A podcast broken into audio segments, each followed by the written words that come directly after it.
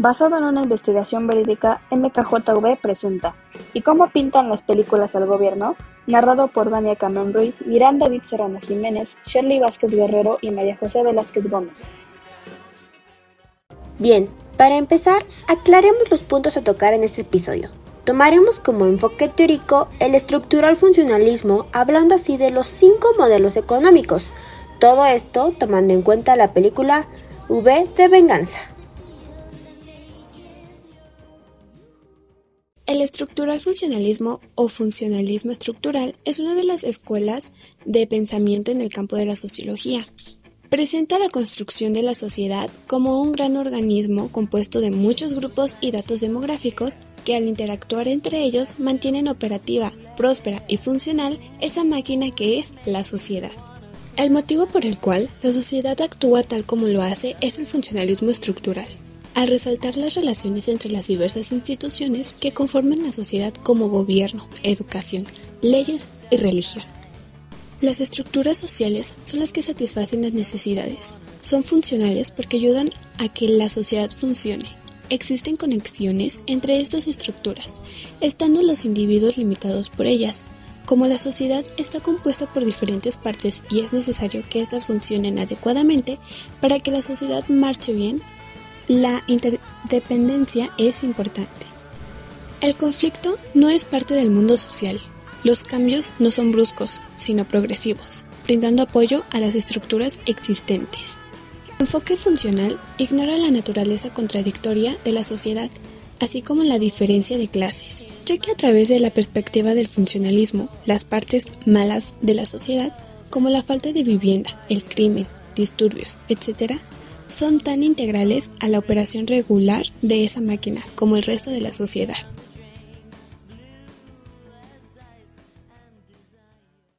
Ahora deben de saber qué son los modelos económicos. Son interpretaciones, propuestas o representaciones simplificadas que buscan explicar un determinado proceso económico, de los cuales existen cinco modelos. El primero es el modelo primario exportador. El segundo es el modelo de sustitución de importaciones, el tercero, modelo de desarrollo estabilizador.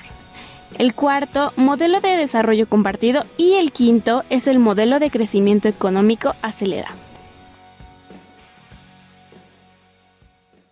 Modelo primario exportador.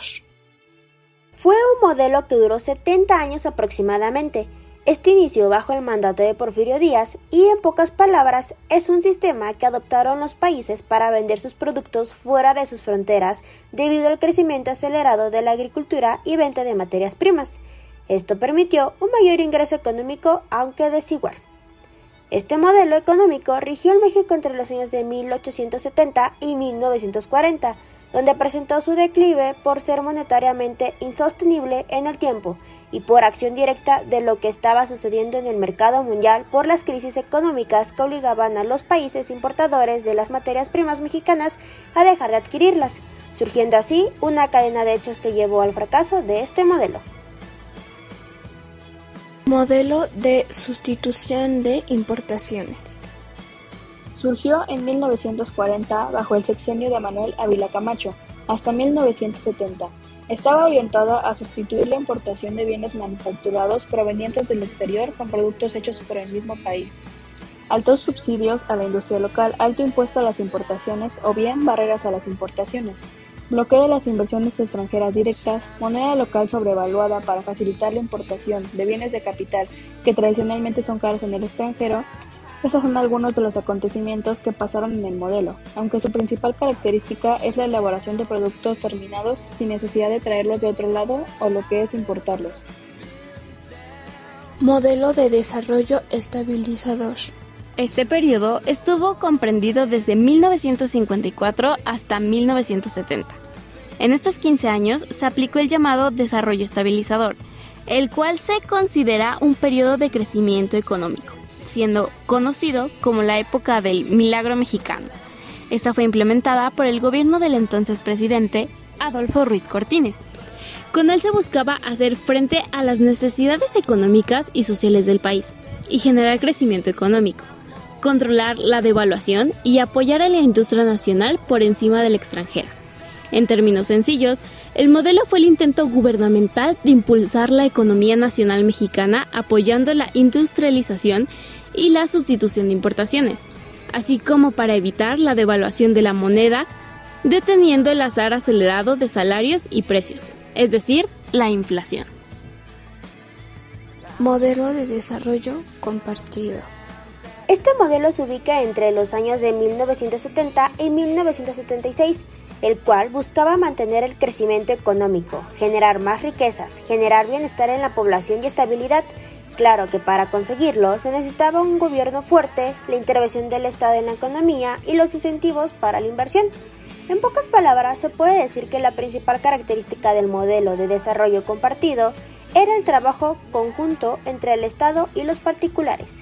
Aunque algo muy relevante es que a lo largo de este modelo en México, los motores de su economía eran la riqueza nacional, la riqueza internacional y las reservas de petróleo. Modelo de crecimiento económico acelerado.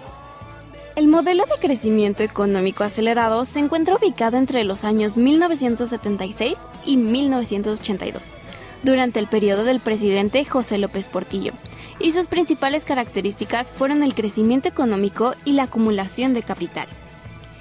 Es un periodo importante para nuestro país, ya que el crecimiento económico en ese tiempo estuvo impulsado por la urbanización, industrialización, educación, y México creció incluso a un ritmo acelerado, si el comercio y la inversión se hubieran liberado antes aunque debido a los conflictos del gobierno, se organizaron y establecieron varios objetivos de esta administración, en los cuales era hacer una conciliación hacia un nuevo desarrollo económico, buscando la convivencia social. La película.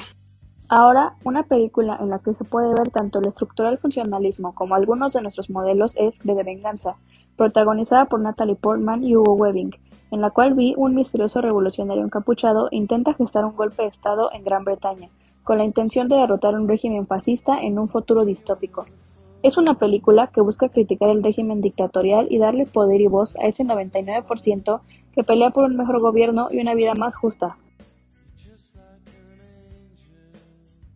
Además de que en la película se puede ver cómo inicia todo desde el 5 de noviembre de 1605, cuando Guy Fawkes intenta volar el parlamento inglés junto a su rey, y este se vuelve un símbolo para Vi. Pasan algunos años y se ve como el gobierno crea un virus letal para su población, y esto genera muertes, por lo que la gente, con la necesidad de tener a alguien en quien pueda resolver el problema, deciden que tome el poder un canciller fascista llamado Adam Sutler, y con la ayuda de los segundos al mando, destacando Credy el líder de un servicio secreto y el policía Flitch que busca terminar con los diferentes conflictos, logran tener a Gran Bretaña bajo control por medio de injusticias y acuerdos corruptos.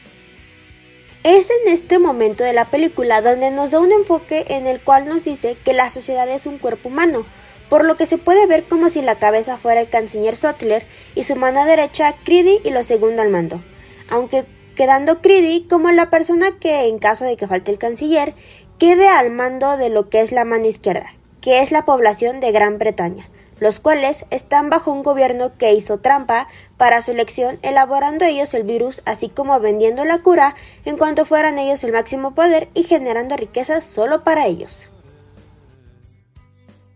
Cabe decir, como conclusión, que la película está basada en una novela gráfica en la cual hace crítica al gobierno de Margaret Thatcher, la poderosa y controvertida primer ministro en la época de 1982, y en cambio la versión cinematográfica está basada en la crítica contra Bush, especialmente a la ley patriótica, la cual daba muchísimo más control de Estados Unidos para utilizar las herramientas necesarias para combatir al terrorismo, por lo que justamente esta ley fue muy criticada duramente por las posibles violaciones de derechos humanos que iba a permitir. Esta película se puede visualizar en la plataforma de HBO Max para que ustedes oyentes hagan su propio criterio y análisis de la película V de Venganza. Sin más que decir, espero les haya gustado nuestro análisis y nos escucharemos hasta el próximo episodio.